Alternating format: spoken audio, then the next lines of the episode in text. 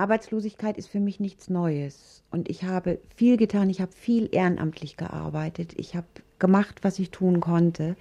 Und ich habe mich lange nicht so ohnmächtig gefühlt. Aber das, was jetzt passiert, ich sehe, was es mit mir macht. Es verletzt mich zutiefst, weil ich werde überhaupt nicht mehr wahrgenommen man ist sozusagen einfach Hartz-IV-Empfänger. Man ist nicht mehr der Mensch, man ist nicht mehr der, der sich bemüht, der versucht, der ein Lebensrecht hat, sondern man ist ein Kostenfaktor in dieser Gesellschaft. Es ist zutiefst demütigend und verletzend. Dies ist Anna Sperlings persönliche Bilanz des zurückliegenden Jahres, seit Hartz IV in Kraft ist und sie das Arbeitslosengeld II bezieht. Das letzte der Harzgesetze hatte vor einem Jahr die Sozialhilfe abgeschafft und sie mit dem bisherigen Arbeitslosengeld zum Arbeitslosengeld II, abgekürzt ALK II, zusammengelegt. In einzelnen Fällen mag es bisherigen Sozialhilfeempfängerinnen und Empfängern mit ALK II besser gehen. Wer früher allerdings Arbeitslosenhilfe bezog, für die trifft das nicht zu. Denn anders als die vorherige Arbeitslosenhilfe richtet sich das ALK II nicht mehr nach dem letzten Nettolohn. Der Gesetzgeber hat den finanziellen Bedarf in etwa auf dem bisherigen Sozialhilfeniveau pauschal festgelegt. Der Regelsatz als Grundsicherungsbetrag für Alleinstehende und Alleinerziehende beträgt im Westen 345 Euro. Im Osten liegt er derzeit noch bei 331 Euro, soll aber demnächst angeglichen werden. Dazu gibt es noch angemessene Wohnungs- und Heizkosten. Die werden je nach örtlichem Mietenspiegel unterschiedlich hoch angesetzt. Geld für Mehrbedarf, wie bei der alten Sozialhilfe, wird nur noch in ganz wenigen Ausnahmefällen bewilligt. Auch dieser Mehrbedarf oder die Einmalleistungen, wie zum Beispiel für Kleidung oder Möbel, ist als Pauschale bereits im Grundbetrag von 345 Euro West mit enthalten. Anna Sperling hatte sich eigentlich rechtzeitig auf die neue Situation eingestellt.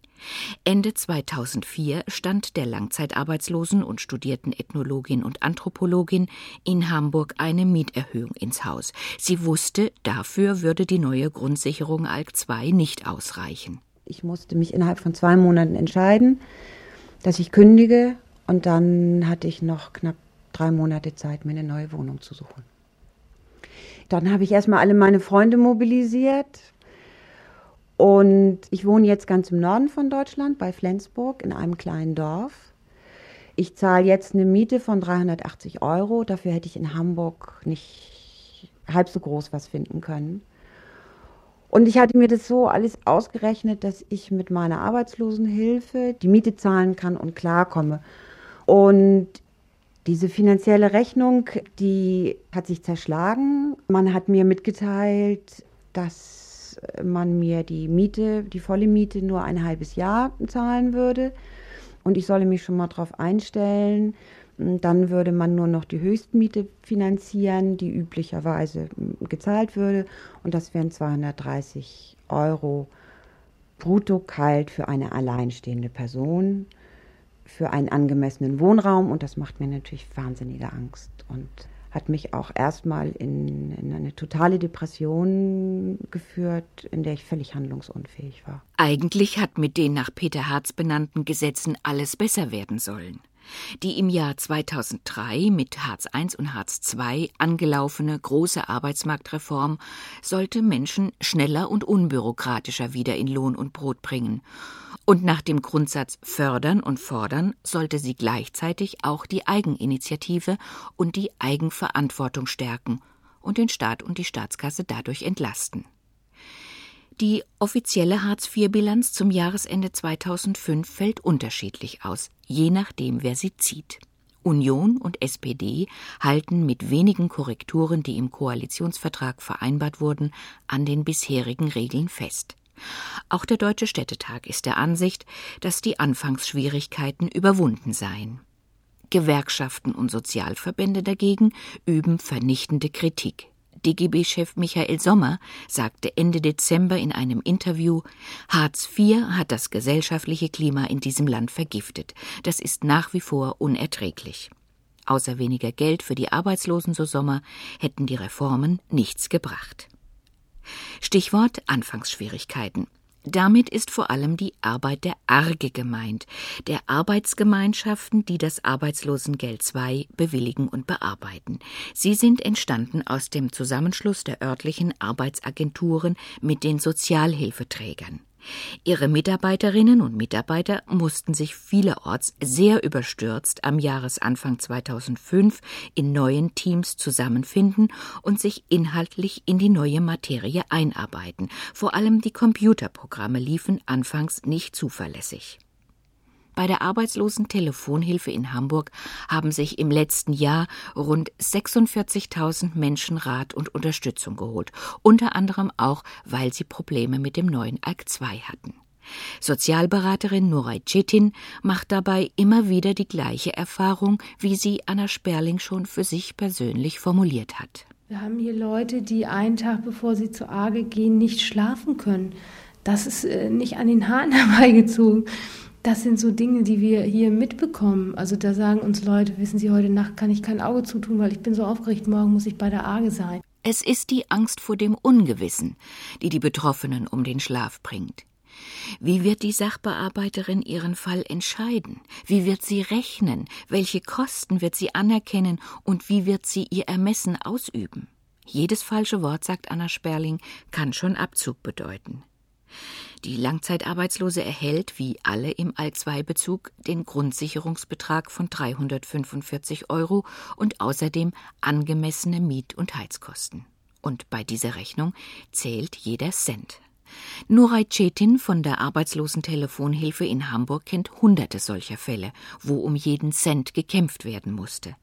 Jetzt zum Jahreswechsel stehen beispielsweise Stromnachzahlungen bei vielen ALK-2-Empfängerinnen und Empfängern an, weil sich die Energiekosten im Laufe des letzten Jahres verteuert haben. Die AGE ist nicht bereit, diese Nachzahlungen zu tragen, ganz einfach aus dem Grund, weil man sagt, die Energiekosten sind in diesen 345 Euro schon enthalten. Und die AGE bezahlt das nicht im allerhöchsten Fall nur auf Darlehensbasis. Aber das eigentlich auch schon gar nicht, weil sie darauf pochen, dass man das entweder über den Dispositionskredit abdecken soll, wenn man denn einen hat, oder dass man eben halt mit dem Stromverteiler sozusagen dann Ratenzahlung veranlasst. Brigitte Meyer ist alleinerziehend mit zwei Kindern. Der Vater kümmert sich regelmäßig, holt und besucht den Sohn und die Tochter, aber finanziell kann er nichts beisteuern. Sein Geld reicht kaum für ihn selbst. Dem elfjährigen Tobias und der 15-jährigen Tamara hat Brigitte Meyer ihre durch Hartz IV verschlechterte Situation so lange verheimlicht, bis die Kinder es selbst merkten. Meine große Tochter, die schämt sich sehr dafür. Sie würde das auch niemals jemandem sagen. Und mein Sohn, der schämt sich auch, aber der sieht das, glaube ich, noch ein bisschen gelassener als meine große Tochter. Tochter Tamara lässt sich während des Interviews nicht blicken. Ihre Zimmertür bleibt geschlossen. Sohn Tobias hat diese Hemmungen noch nicht. Ich möchte gerne schwimmen gehen, aber es geht nicht. Ähm, ja. Also ich merke schon ein bisschen, dass das Geld knapp ist. Und dann merke ich das auch, wenn Mama dann sagt, das kann sie mir nicht kaufen. Deswegen. Über seine Situation in der Schule mag er nicht sprechen. Obwohl Brigitte Meyer als Alleinerziehende einen Mehrbedarf von 124 Euro bekommt, reicht das Geld für die dreiköpfige Familie nicht. Wenn sie von ihrem gesamten Einkommen von exakt 1630 Euro Miete, Wasser, Strom abzieht, bleiben ihr monatlich für ihren Drei-Personen-Haushalt rund 700 Euro übrig. Das ist in jedem Fall zu wenig, egal ob jemand gering verdient oder Alk 2 bekommt. Bei Brigitte Meyer gehen davon unter anderem die Telefonkosten, Monatskarten für die Hochbahn und das Schulfrühstück für die Kinder ab. Hart treffen sie die Folgen der Gesundheitsreform. Weil ich für meine Kinder, also besser gesagt für meine große Tochter auch noch Medikamente selber tragen muss, was die Ärzte nicht mehr verschreiben, zwischen 12 und 18 Jahren. Und ich selber habe auch eine chronische Erkrankung und muss auch selber meine Medikamente dadurch bezahlen was ich nicht von der Krankenkasse zurückbekomme. Und dann, wenn wir mal bummeln gehen, dann bleibt vielleicht mal so drin, dass wir mal einen Kaffee trinken gehen mit, mit meinen Kindern oder mal eine Kugel oder zwei Kugel Eis, aber das war es dann auch schon. Also da ist nicht mehr viel übrig dann. Mit dem Inkrafttreten von Hartz IV wurde zum Beispiel auch der sogenannte wachstumsbedingte Bedarf für Kinder, wie etwa ein größeres Bett oder Schulbedarf wie der Ranzen, die Schulbücher oder der Turnbeutel gestrichen. Dafür und nicht nur dafür muss auch Brigitte Meyer jetzt sparen. Die Frage ist nur, wovon? Auf eigene Kosten hat sie sogenannte Durchlaufpresser in ihrer Wohnung installieren lassen, um den Wasserverbrauch zu drosseln. Sie spart an allem, auch am Essen, und kann trotzdem nicht verhindern, dass sich ihre Kinder unter Gleichaltrigen ausgegrenzt fühlen. Meine 15-jährige Tochter äh, in Bezug auf Bekleidung, da muss ich dann sagen, dass das sehr schwierig für mich ist. Weil ich kann sie mit einem 5-Euro-Pullover abspeisen, ich kann sie auch mit 5-Euro-Schuhe abspeisen. Das geht einmal, das geht zweimal, aber danach geht es nicht, weil sie dann mit ihren ganzen Freundinnen in die Stadt gehen. Also eben halt diese kleinen Modeboutiquen, die es überall gibt. Und dann kommt sie natürlich und sagt, Mama, ich möchte auch sowas haben. Aber da ist dann auch schon Feierabend. Ne? Ich habe ja auch noch einen Sohn, den muss ich auch noch einkleiden. Der wird auch noch mal in die Phase kommen, der auch jetzt schon sagt, er möchte das nicht mehr anziehen und er möchte das nicht mehr anziehen. Aber da ich eine Tochter habe, die noch im Schuhladen arbeitet, bekomme ich immer für ihn noch günstige Schuhe. Und dann, solange das noch geht, kaufe ich dann auch, auch noch immer welche. Ne? Aber das ist jetzt auch irgendwann vorbei. Nach einer Studie des Deutschen Paritätischen Wohlfahrtsverbandes vom Spätsommer 2005 lebt in Deutschland inzwischen jedes siebte Kind auf Sozialhilfeniveau. In Zahlen waren das rund 1,5 Millionen Kinder im Gegensatz zu knapp einer Million Ende 2004. Die Studie bezog sich vor allem auf die Statistik zum Arbeitslosengeld II. Allerdings ist anzumerken, dass in dieser Statistik nun erstmals auch Kinder enthalten sind, deren Eltern zuvor Sozialhilfe bezogen und in der Arbeitslosenstatistik bislang nicht auftauchten. Ich war zum Blutabnehmen, damit ich mit meinem Kind in Tanz der Teufel gehen konnte, ins Musical. Da stand ich dann drei Stunden an, damit ich überhaupt drankomme und habe dafür zwei Musicalkarten erwirtschaftet. Ohne Angehörige, da ist sich Brigitte Meyer ganz sicher, kommen Hartz-IV-Empfängerinnen und Empfänger nicht über die Runden. Wenn ich meine Mutter und meinen Bruder nicht hätte und eben halt auch die Oma und Opa von meinen Kindern, also die unterstützen dann doch schon mal, dass sie dann mal sagen, hier hast du mal fünf Euro, kauf dir mal was Schönes. Das ist denn, oder meine Mutter ist eine ganz sparsame Frau. Ich weiß zwar nicht, wo sie spart, aber sie schafft das immer irgendwie, ihre Rente sparsam zu verbrauchen. Wobei ich sagen muss, dass sie auch schon 80 Jahre ist. Also da bin ich immer noch ganz dankbar, dass ich sie habe. Bei Anna Sperling sind es Freundinnen und Freunde und die Nachbarinnen aus dem Dorf, die ihr Lebensmittel oder auch Holz für den Ofen schenken. Von Gesetzes wegen müssen auch Geld und geldwerte Leistungen wie beispielsweise Geldgeschenke zum Geburtstag der Behörde gemeldet werden, die sie dann vom Arbeitslosengeld II abzieht. Schon 2001 hat die Europäische Union Armut definiert. Die Armutsgrenze liegt bei 60 Prozent des Nettoäquivalenzeinkommens. Wer also nur 60 Prozent oder gar weniger vom durchschnittlichen Nettoeinkommen zur Verfügung hat, der oder die ist arm. Für die alten Bundesländer hat das Statistische Bundesamt für 2002 ein durchschnittliches Nettoeinkommen von 1.217 Euro im Westen, von 1.008 Euro im Osten errechnet. Danach liegt die Armutsgrenze im Westen bei 730,20 Euro und im Osten bei 604,80 Euro. Die von Hartz IV bzw. von ALK II vorgegebenen Beträge unterschreiten das von der EU definierte Existenzminimum. Der von Kritikern und Kritikerinnen immer wieder gehörte Satz Hartz IV verordnet Armut per Gesetz kann nicht als Polemik abgetan werden. Angesichts dieser strukturell vorgegebenen Armut stellt sich die Frage, ob Hartz IV überhaupt verfassungsgemäß ist. Die Rechtsprechung der unteren Sozialgerichte hat das bisher bejaht. Schon im Februar 2005 hatte zum Beispiel das Sozialgericht Münster entschieden, auch vom Regelsatz 345 Euro monatlich ist es zumutbar, noch 100 Euro für eine Brille zu bezahlen. Von 245 Euro im Monat zu leben sei möglich. Ähnlich entschied das Berliner Sozialgericht Anfang August letzten Jahres. Selbst ein monatlicher Regelbedarf von 311 Euro stelle keinen Verstoß gegen die Achtung der Menschenwürde bzw. gegen das Grundgesetz dar. Geklagt hatte eine Frau, die mit ihrem Mann in einer sogenannten Bedarfsgemeinschaft lebt. Wer mit einem Mann bzw. einer Frau zusammenlebt, auch dies eine Vorgabe von Hartz IV, der oder die muss sich das Einkommen des Partners oder der Partnerin auf den Arbeitslosengeld II Anspruch anrechnen lassen. Auch diese Regelung ist aus Nuray Cetins Sicht problematisch. Und da gibt es auch mittlerweile so unterschiedliche Urteile.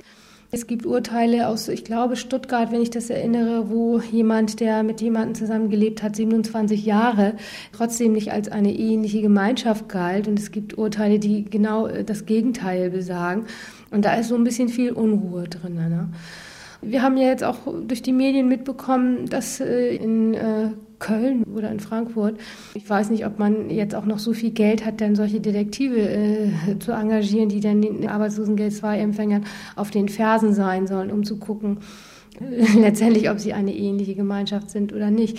Denn das setzt ja auch äh, eine Intention voraus, die man hat, also einen Kontrollmechanismus. Das äh, muss ich ehrlich sagen, das ist ziemlich verletzend, also Privatsphäre verletzend auch. Und ähm, das soll eigentlich nicht so sein. Diese Überprüfungspraxis halten inzwischen auch einige Gerichte für rechtswidrig, wie zum Beispiel das Sozialgericht Düsseldorf, das in einer Entscheidung von Anfang Dezember 2005 Schnüffeln verbot. Aus ihrer Erfahrung mit den Ratsuchenden weiß die Sozialberaterin Cetin, wie viel bei den Arbeitsagenturen immer noch Stichwort Anfangsschwierigkeiten schiefläuft, wie durch Nachlässigkeit oder fehlende Kompetenz Teufelskreise in Bewegung gesetzt und für die von ALK II Abhängigen Schicksalsschläge verursacht werden. Es ist nicht immer nur die Arbeitslosigkeit, die Menschen in Not bringt. Nuray Cetin denkt an einen Fall, der er viel Arbeit machte, unterschiedliche Gerichte bemühte und sie persönlich sehr belastete. Ein Ehemann hatte Frau und zwei Kinder verlassen und gleichzeitig das Konto gesperrt. Die Frau musste mehrere Anträge auf ALK II stellen und wartete insgesamt drei Monate auf ihr Geld, weil merkwürdigerweise alle ihre Antragsformulare bei der Arge immer wieder verloren gingen. Als die Frau mit zwei Monatsmieten in Rückstand geriet, kündigte ihr der Vermieter fristlos die Wohnung. Telefon und Strom drohten abgeschaltet zu werden. Die Frau erlitt einen Nervenzusammenbruch und musste ins Krankenhaus. Die Rechnung über 1200 Euro konnte sie nicht bezahlen, da sie ohne Bezug des Arbeitslosengeldes II auch nicht mehr krankenversichert war. Ein Versagen, das ist so existenziell, ja, weil also dann einmal nichts äh, richtig bearbeitet worden ist. Das kann man sich nicht vorstellen, was daran hängt. Ne? Zermürbend findet Anna Sperling beispielsweise auch, dass sie nicht weiß, wie sie gegen Entscheidungen der Arge vorgehen soll, wie etwa gegen die Aufforderung, sich erneut nach einer billigeren Wohnung umzusehen. Es ist kein widerspruchsfähiger Bescheid, wie man so schön sagt, sondern es ist einfach ein Schreiben. Und man kann gegen dieses Schreiben in dem Sinne auch keinen Widerspruch einlegen. Man weiß eigentlich gar nicht, wie man reagieren soll. Und was zu all dem dazu kommt, ist eben dieses Problem, man ist dem so ausgeliefert. Der Staat macht mit einem irgendwas. Und das finde ich das Unerträglichste an dieser ganzen Situation. In der juristischen Fachwelt mehren sich die Stimmen, die bezweifeln, dass die Umsetzung des Hartz-IV-Gesetzes rechtmäßig ist. Kritisch beurteilt wird vor allem die Art und Weise, für welche Entscheidungen den ARGE-Mitarbeiterinnen und Mitarbeitern Ermessen eingeräumt ist und wie sie dieses Ermessen ausüben. Wie es auf der anderen Seite bei den Beschäftigten der Arge aussieht, konnte nicht in Erfahrung gebracht werden. Diesbezügliche Anfragen bei der Pressestelle für Hamburg blieben unbeantwortet. Anna Sperling gibt ihren Eindruck wieder. Die Menschen auf dem Amt hier sind die ja sehr freundlich. Und man weiß auch, dass die das auch überhaupt nicht gut finden, was sie machen. Also die müssen Dinge durchsetzen, wo sie selber entsetzt davor stehen und sind aber genauso abhängig und ähm, haben Angst um ihren Job. Ich weiß das von der Sachbearbeiterin, die hat so viel mehr zu tun und weiß irgendwie gar nicht mehr, wo oben und unten ist. Und auch ihre Welt steht auf dem Kopf. Und ähm, Auf der einen Seite sitzt jemand, dessen Welt auf dem Kopf steht, auf der anderen Seite sitzt jemand, dessen Welt auf dem Kopf steht und die Existenz ganz massiv dran hängt. Und gleichzeitig soll man Power und Kraft und Motivation haben, sich auf diesem Arbeitsmarkt, auf dem es leergefähigt ist, sich eine Stelle zu suchen. Also man ist für alles verantwortlich, Selbstverantwortlichkeit. Ja, wie soll man das wahrnehmen in dieser gesellschaftlichen Situation und mit diesem Staat, der fordert? Und von Unterstützung habe ich da wirklich noch nichts erlebt. Fördern und fordern lautet die Vorgabe des Gesetzgebers für Empfängerinnen und Empfänger des Arbeitslosengeldes II. Damit die Betroffenen schnell wieder eine Arbeit finden, werden sie bei der Agentur für Arbeit durch einen persönlichen Ansprechpartner, den sogenannten Fallmanager, bzw. durch eine Fallmanagerin unterstützt. Grundsätzlich ist jede Arbeit zumutbar, unabhängig vom früheren Einkommen oder der Qualifikation. Weder Brigitte Meyer noch Anna Sperling haben es an Bemühungen fehlen lassen, sich beruflich auf eigene Füße zu stellen. Brigitte Meyer, gelernte Druckerin, hatte bereits vor vier Jahren eine Umschulung zur Busfahrerin gemacht. Es hieß damals bei der Umschulung, das ist eine Hausfrauenschicht. Das heißt, ich hätte arbeiten müssen in der Zeit von 7.30 Uhr oder auch 7 Uhr bis 14, 15 Uhr. So, und da stellte sich nachher aber raus, dass das nicht geht, sondern man hätte wirklich den Schichtdienst machen müssen. Und das konnte ich nicht, weil mein Sohn noch zu klein war und meine Tochter, ich kann einer Zwölfjährigen nicht einen, einen äh, Siebenjährigen aufhalten. Das geht einfach nicht.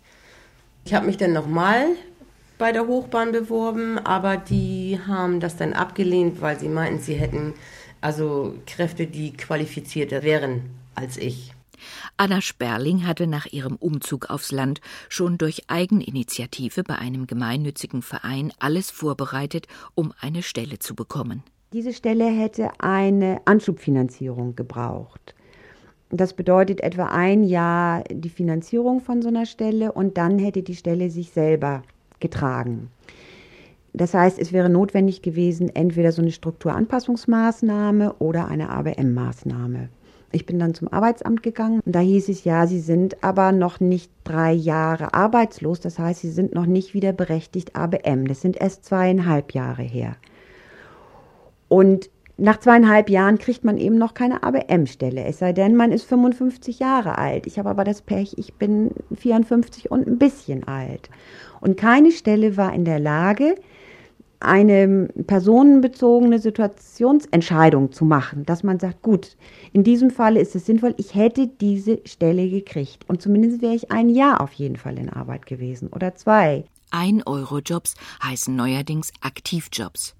Über die 1 Euro bzw. Aktivjobs sollten Arbeitslose wieder in den Arbeitsmarkt integriert werden. Die Praxis hat Nora Cetin allerdings etwas anderes gelehrt. Ich denke schon, dass die Aktivjobs ganz sicher auch die Minijobs teilweise ja vernichten oder boykottieren letztendlich. Ich denke, das ist ganz sicher nicht positiv, auf keinen Fall. Neulich war hier einer und es war äh, da schon so ein Minijob ausgeschrieben gewesen und das Vorstellungsgespräch äh, lief einwandfrei und er hatte den Eindruck, dass er genommen wird und im Nachhinein landete ein Bekannter von ihm dort. Das war schockierend für ihn. Also er hatte sich auf eine Anzeige über Minijob beworben und letztendlich ist ein Bekannter über den Aktivjob und die Zuweisung der AGE dazu gekommen. Die meisten Jobcenter können überhaupt nur Aktivjobs anbieten, weil sie keine Arbeitsplätze in der Vermittlung haben. Im November 2005 waren laut Statistik der Bundesagentur für Arbeit in Nürnberg ungefähr 300.000 Menschen auf diese Weise beschäftigt.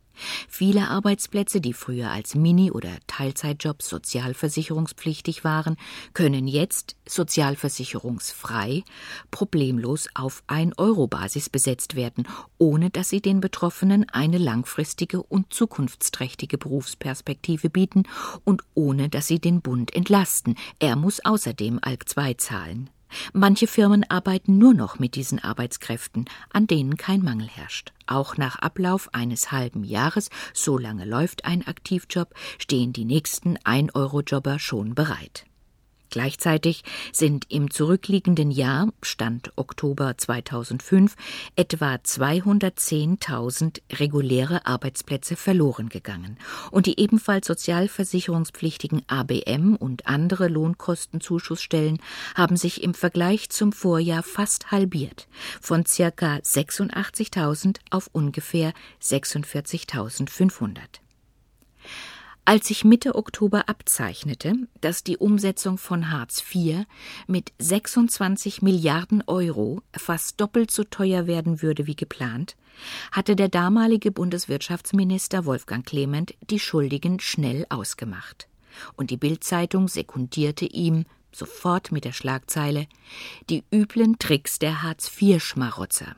Noray Cetin von der Arbeitslosentelefonhilfe. Ich rege mich da auch ganz oft und eigentlich immer wieder auf über die Schlagzeilen, die ich in den Zeitungen lese oder auch äh, die Berichte, die ich im Fernsehen sehe. Und das wäre auch mein ganz großer Wunsch an die Medien eigentlich, da wirklich sehr viel Feingefühl zu zeigen. Wir sehen, die Menschen sind wirklich sehr stark um Arbeit bemüht und dass äh, sie verzweifelt sind, dass sie wirklich alles Mögliche versuchen, um in Arbeit zu kommen. Das sehen wir und das erleben wir. Missbrauchsfälle selber hier habe ich nicht gehabt, also in keinster Weise. Deswegen bin ich auch, muss ich ehrlich sagen, sehr äh, sauer auch über die Medien. Was sowohl der ehemalige Bundeswirtschaftsminister ebenso wie die einschlägigen Medien übersehen, es sind die Fakten, die die Mehrkosten verursachen. Rund vier Millionen 606.000 Menschen bezogen im Dezember 2005 das ALK II. Die Arbeitsmarktlage ist fortgesetzt miserabel und die sozialversicherungspflichtigen Stellen gehen, wie schon erwähnt, weiter zurück. Nicht der Missbrauch, sondern gesetzliche Neuerungen lassen die Zahl der ALK-II-Empfängerinnen und Empfänger außerdem steigen. Zum Beispiel erhalten Langzeitarbeitslose das ALK-II, die nie Beiträge eingezahlt haben. Und auch Selbstständige oder junge Erwerbslose können das Arbeitslosengeld II beziehen. ABM-Maßnahmen entlasteten die Arbeitslosenstatistik und die Staatskasse vor dem Inkrafttreten von Hartz IV, weil dafür Lohn gezahlt wurde, während die Jobcenter, wie gesagt, bundesweit fast nur noch in Ein-Euro-Jobs vermitteln können.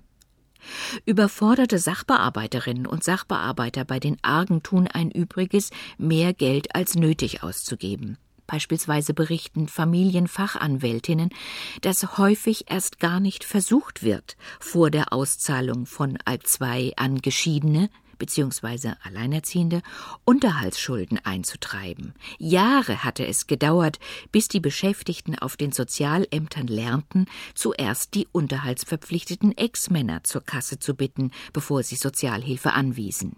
Dieses mühsam erworbene Fachwissen ist bei den Argen vielerorts nun wieder verloren gegangen. Die Arbeitsmarktreformen seit 2003, Hartz I bis Hartz III, haben nichts gebracht.